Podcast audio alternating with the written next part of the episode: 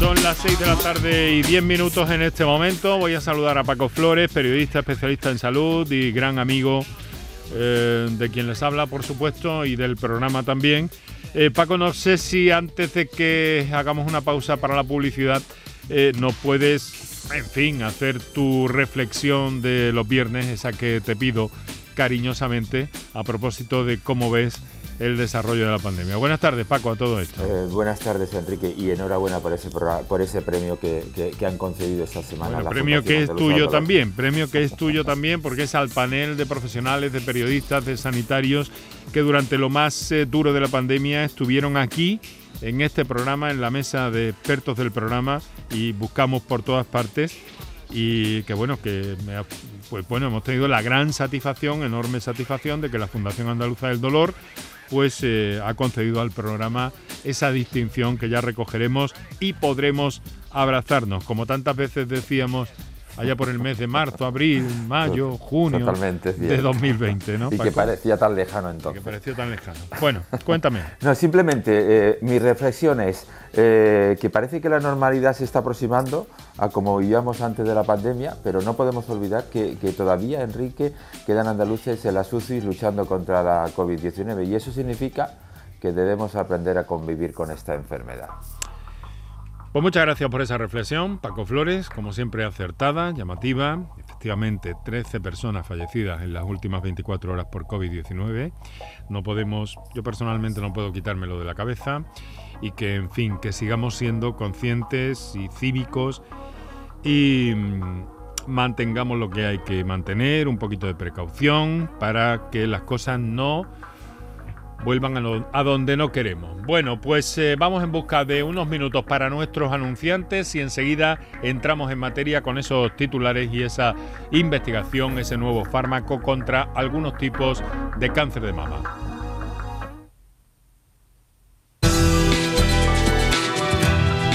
Por tu salud, escucha Canal Sur Radio.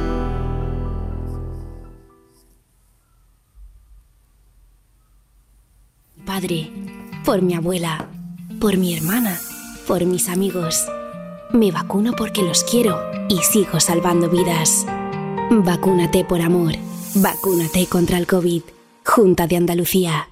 Aquadeus, ahora más cerca de ti, procedente del manantial Sierra Nevada, un agua excepcional en sabor, de mineralización débil que nace en tu región. Aquadeus Sierra Nevada es ideal para hidratar a toda la familia y no olvides tirar tu botella al contenedor amarillo. Aquadeus, fuente de vida, ahora también en Andalucía.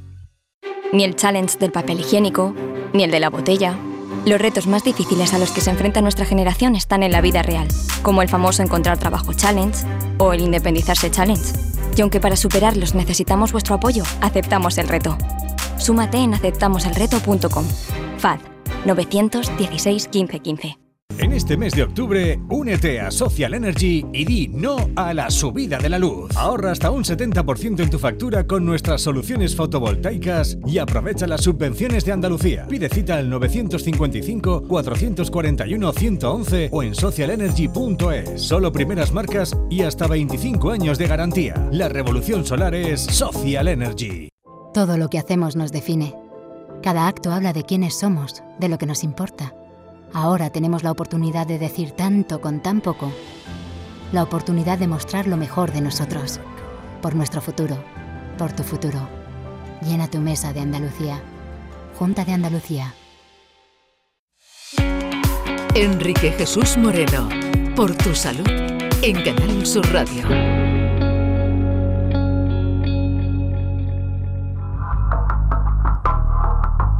Vamos en busca de esos titulares fundamentales en el ámbito de la salud, la medicina, que cada semana entresaca Paco Flores eh, para darnos eh, cuenta de ello, eh, pues eso, los viernes. Vamos a ir muy rápidamente, tenemos una cita con nuestro especialista, pero tenemos que destacar algunos y este que parece muy interesante.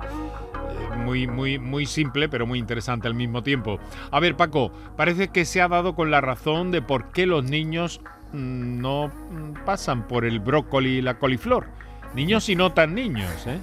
ya, ya. Y sobre todo cuando es cruda. A muchas personas, tanto niños como adultos, como decías tú, les desagradan las verduras del género brásica. Otro término que aprendemos en este mm. programa, como por ejemplo el brócoli, coliflor, repollo, las coles de Bruselas. Porque el romanesco, el romanesco. El romanesco, mm. eh, porque la boca, la mezcla de, las enzimas de estas verduras y las bacterias de la saliva pueden producir olores desagradables y sulfurosos. Según una investigación, los niños cuya saliva producía grandes cantidades de gases volátiles eh, de azufre eran los que menos les gustaban las verduras crudas de Brásica, pero esta relación no se observó en los adultos que parece que toleramos mejor estos sabores, Bueno, ya sabemos, este lunes es el día eh, de la salud mental, eh, perdón, este domingo es el día de la salud mental. Nosotros nos ocuparemos de ese contenido el próximo lunes, día 11. Pero he aquí que hay, bueno, un implante, un implante cerebral, Paco, que elimina los síntomas de la depresión. Sí, eh, investigadores de la Universidad de California, San Francisco, han desarrollado un implante cerebral con el que han conseguido tratar con éxito la depresión aguda en una paciente que no respondía a ningún otro tratamiento. Lo primero es identificar el biomarcador del cerebro que origina la depresión, porque en cada persona es diferente, Enrique. Y cuando tienen localizado este biomarcador, la zona concreta del cerebro, entonces implantan el dispositivo en una especie de marcapasos pequeñito que provoca pequeñas descargas en esa zona y elimina los síntomas de la enfermedad cuando esta aparece, como por ejemplo los intentos de suicidio que tienen las personas que cursan depresión. Parece ser también que la depresión postparto estaría eh, determinada por el tiempo de lactancia de la madre. Sí, eh, la duración de la lactancia influye significativamente en la depresión postparto, es decir, a medida que aumenta el número de semanas que las madres dan el pecho, disminuye el riesgo de padecer una depresión postparto, según las conclusiones de un estudio llevado a cabo por investigadores de la Facultad de Enfermería Christie Lynn de la Universidad Atlántica de Florida, en Estados Unidos también, Enrique. Una advertencia, un llamamiento, los dentistas, pues eso, advierten del peligro para los dientes de utilizar la ceniza volcánica como dentífrico. Esto parece ser un bulo que hay que quitarse de en medio, ¿no, Paco? Exacto. En el marco de la erupción del volcán de Cumbre Vieja, de la isla de La Palma, el Consejo General de, Dentistas advierte que en los últimos días se está informando sobre la posibilidad de elaborar pasta dentrífica con ceniza volcánica, lo que podría dañar el esmalte dental al ser abrasivo para los dientes, Enrique. Al igual que utilizamos o se utiliza o no se debería utilizar el carbón activado, la ceniza volcánica tiene una gran capacidad abrasiva. Su efecto en los dientes es similar al que produce una lija al pasarse por los dientes. Muy bien, pues eh, únicamente un apunte más, ¿no? Eh, relacionado con los dientes. El 100% de los adultos mayores de 65 años presenta caries. Esto es... Eh, eh, sí, con un, con un promedio de, 15 dientes afectados, de los que solo el 21% recibe tratamiento restaurador, según eh, una revelación, según un estudio publicado eh, a través de la encuesta de salud oral en España 2020. Asimismo, la encuesta detalla que solo, Enrique, solo el 21% de los dientes afectados recibe tratamiento adecuado y señala que tras eh, de cada tres de cada 10 mayores necesita una prótesis multiunitaria urgente, es decir, más de que cubra más de un diente. Muy bien, pues quédate en Canal Sur Radio, esto es por tu salud, son las 6 y 18.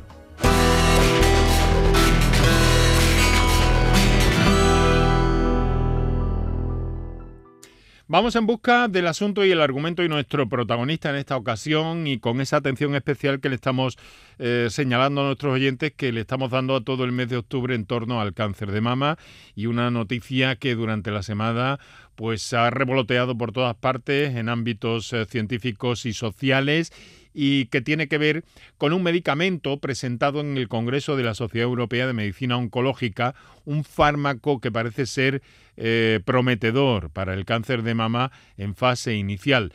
Cuéntanos algo más de, de eso, Paco. Eh, pues Enrique, el cáncer de mama metastásico, el HER2 eh, positivo, representa alrededor del 15% del total de los casos de cáncer mamario diagnosticado y es uno de los subtipos más agresivos de esta enfermedad. Eh, ahora, los resultados de un nuevo ensayo liderado por el doctor Javier Cortés de la Fundación Contigo contra el cáncer de la mujer y director del International Breast Cancer Center muestra que el fármaco, que se llama trastuzumab derustecam, consigue frenar la progresión de la enfermedad en un 75% de los pacientes a los 12 meses de haber tomado este fármaco y en un 16% de los casos logra que el tumor desaparezca por completo. Doctor Javier Cortés, muy buenas tardes. Eh, muchas gracias por compartir con nosotros estos minutos, que nos gustaría que fueran más, pero que van a ser los precisos para destacar un avance mm, tan importante como este. Pero explíquenos, porque además usted eh, ha presentado mm, en los últimos años, como no sé si ha llegado a comentar Paco hace un momento, nueve fármacos contra el cáncer de mama. En este caso, doctor Cortés, eh, mm, centrándonos un poco en, en el tipo de cáncer contra el que lucha este medicamento y para poder, en fin, tener una idea de la importancia que tiene el tratamiento. Bueno, en primer lugar, muchísimas gracias y muy buenas tardes a todos. Yo lo resumiría, en una palabra y creo que no me estoy equivocando, o en una frase, mejor dicho. Creo que es el fármaco más eficaz en la historia del cáncer de mama. Jamás, en ningún tipo de cáncer de mama y en ningún contexto, habíamos, resultado, habíamos visto resultados tan espectaculares como los que acabamos de ver. El mejor fármaco en su historia. De momento es un ensayo clínico lo que usted ha llevado a cabo, ¿no, doctor? Es un estudio, pero es un estudio definitivo, es un estudio pivotal que se llama, el estudio que sirve para el registro. Mm. Y las buenas noticias es que en este momento, este fármaco, insisto, para esas mujeres que tienen cáncer de mama ER2 positivo, este fármaco se podría dar si, por supuesto, los oncólogos así lo estiman oportuno. El fármaco está aprobado por la Agencia Europea del Medicamento Ah. debido a un estudio muy preliminar y, por lo tanto, hay posibilidad de administrarse. Eh, doctor, eh, ¿en qué consiste eh, concretamente este fármaco? ¿Cómo- cómo- sí, eso es. ¿Cómo actúa, no? ¿Cómo, Sí. cómo consigue? Sí, básicamente es una especie de caballo de Troya. ¿eh? Si nos, aca- nos acordamos del caballo Troya, tiene a los soldados pues dentro del- de- de- del cuerpo del, de- del- del caballo, atraviesa la muralla y una vez dentro de la muralla, dentro de la ciudad, pues suelta a los soldados y a destruir lo que tenga que destruir. Pues esto es exactamente igual. Es un anticuerpo que lleva una especie de mochila o lleva pegado unas moléculas de quimioterapia. Llega a la membrana de la célula, la membrana de la célula ve simplemente el anticuerpo, lo deja entrar, pasa dentro y dentro libera esa quimioterapia que lleva ejerciendo una actividad tremenda en la célula tumoral. O sea que es un. ¿Podría definirse como un fármaco artificial dirigido? Es un fármaco artificial dirigido, me gusta mucho esa frase. Sí, señor. Ah, vaya. Por, Está- está- visualizarlo, doctor, por, visual- por visualizarlo. Eh, decía hace un momento, doctor, que los oncólogos que quieran pueden ya eh, tratar a sus pacientes con este fármaco. Sí, vamos a ver. eh, en este momento, como digo, este fármaco está aprobado en tercera línea, es decir, pacientes ya pretratadas, bien pretratadas, y pues la compañía ha abierto un programa de uso compasivo que se llama, se puede solicitar en cualquier lugar de España y si, insisto, si el oncólogo lo ve oportuno, esto es muy importante, pero si se ve oportuno, se podría conseguir el fármaco. Y además, de momento es un programa de uso compasivo, por lo tanto gratuito. Y bueno, claro, la importancia está, una vez más, como en tantas enfermedades oncológicas y no oncológicas, aquí el diagnóstico precoz parece ser, doctor, que indica la literatura que hemos podido echarle un vistazo, que, es fundamental. Sí, no, tiene toda razón. Efectivamente, si queremos a día de hoy, desgraciadamente, curar, el diagnóstico precoz es, es fundamental. Cuando el tumor ha hecho lo que se llaman metástasis, se ha ido fuera de la zona locorregional, hablamos de una situación en la que no podemos curar, pero es verdad que cada vez hay pacientes, sobre todo con el cáncer ER2 positivo, pues que viven más y más años. Y yo tengo pacientes, todos tengo pacientes en consultas, que llevan sin evidencia de enfermedad, pues muchísimos años. Paco. Este, este medicamento eh, eh, puede ser útil para otro tipo de cánceres y, y en qué tipo se podría utilizar. Claro, esto es una pregunta magnífica. Hemos dicho que es como un caballo de Troya. Es decir, tiene que engañar a la célula para meterse dentro.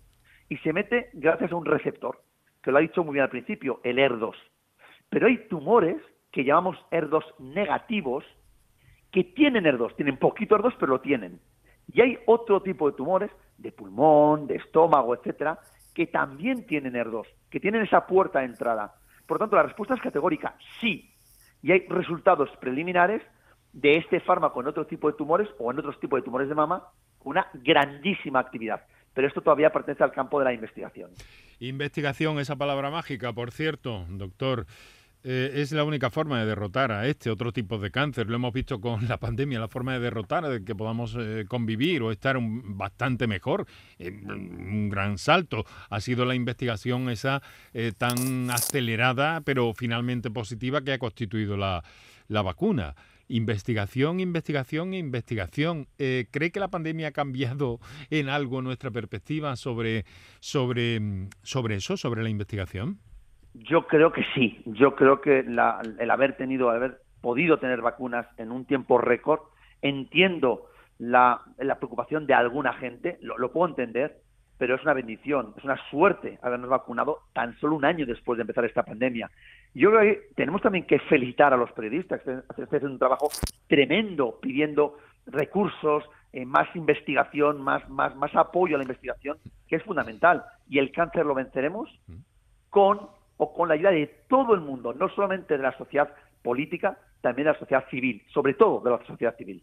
Eh, doctor, usted es... Eh, no, venga Paco, adelante. No, no solamente iba a, puntualizar una cosa. Parece que es el doctor mágico. Diez años o nueve fármacos. Hace una cena para recaudar fondos, 70.000 euros para ah. investigar. ¿Cómo lo hace, doctor? No, no, no, ¿qué va? ¿Qué va? ¿Qué va? Pues gracias a Dios he tenido la suerte de tener un gran mentor, que era José Baselga, que falleció pues, hace unos meses. Y, estar al lado de un, de un tipo como este, pues siempre ayuda. Es como si pues un jugador de fútbol muy normalito juega con Ronaldo, con un Messi, pues tiene esa suerte, ¿no? Yo tenía la suerte de estar con, con, este tipo que era magnífico y bueno, algo se pega. Y mm. poco más, poco mérito más. Bueno, pero dígame una cosa, doctor, esta fórmula de los eh, patrocinios, de, de, las donaciones eh, que estamos acostumbrados y es, muy frecuente en Estados Unidos, por ejemplo, ¿cree usted que pueden ser una forma de, de incitar, de impulsar la investigación en España en este momento, en este 2001? Sin ningún tipo de duda. España necesita una nueva ley de mecenazgo, nueva ley de donaciones. España, la gente es súper generosa, súper generosa, pero las leyes no nos acompañan para esta generosidad. Por lo tanto, yo creo que hay que continuar apoyando todas las fundaciones que se pueda, pero también es verdad que hay que cambiar esa ley de fundaciones, de mecenazgo, de donaciones, para poder la gente poderse desgravar ese dinero que generosamente está dando, dando a otros. Mm. Paco, ¿alguna cosa más? No, simplemente que le vamos a vigilar a este doctor muy de cerca para ver lo vamos a Lo vamos a seguir, bien claro está. Doctor Javier Cortés, presidente de la Fundación Contigo contra el cáncer de la mujer, que esto es muy importante, ¿verdad? El cáncer de la mujer. Y ahí, en su especialidad y donde más se ha volcado en la investigación contra el cáncer de mama. Doctor, muchas gracias, un placer y le seguimos, ¿eh? Muchísimas gracias a todos ustedes y muy buen fin de semana. Gracias. en fin, muchas gracias. Bueno, absolutamente mágico ven ustedes que entusiasmo por parte de los, eh, me atrevería a decir que eh, emprendedores en investigación, Paco, no faltan y que ahí está ese testimonio, ese empuje y esa solvencia que tiene el invitado que nos ha traído esta tarde. Así que muchas gracias a ti también y buen fin de semana. Sí, te lo tengo que desear. Bueno, para mí va a ser eso, fin de semana. A ti tengo que desear desearte un feliz puente, ¿no? Eh, bueno, muy bien. Bueno, pues muchas gracias, Paco Flores, querido amigo. Un fuerte abrazo. Nos escuchamos. Aquí en la radio les aseguro que seguimos adelante preparando contenidos y encuentros para este lunes, día 11. Será el día en el que hablaremos de la depresión, la salud mental, los equilibrios emocionales con nuevas posibilidades que se abren también terapéuticas en ese terreno y en concreto la aprobación recientemente por parte de la Agencia Europea del Medicamento de un nuevo fármaco que parece ir muy bien y que un grupo de especialistas eh, ha puesto del Centro de Neurología Avanzada en Andalucía, han puesto en marcha y están aplicando ya algunos pacientes para combatir la depresión. En fin, aquí lo dejamos. Pasen un buen fin de semana. El mejor de los saludos hoy en la radio con Kiko Canterla, con Paco Villén, con Antonio Franco, Manuel Hernández y Enrique Jesús Moreno que les habló. Encantado. Tengan mucha precaución en la carretera si están en este momento y si están llegando a esta tierra, Andalucía, sean bienvenidos. Por cierto, que les dejo con Andalucía y el turismo aquí en la Radio Pública del Sur, en Canal Sur Radio. Quédate en Canal Sur Radio.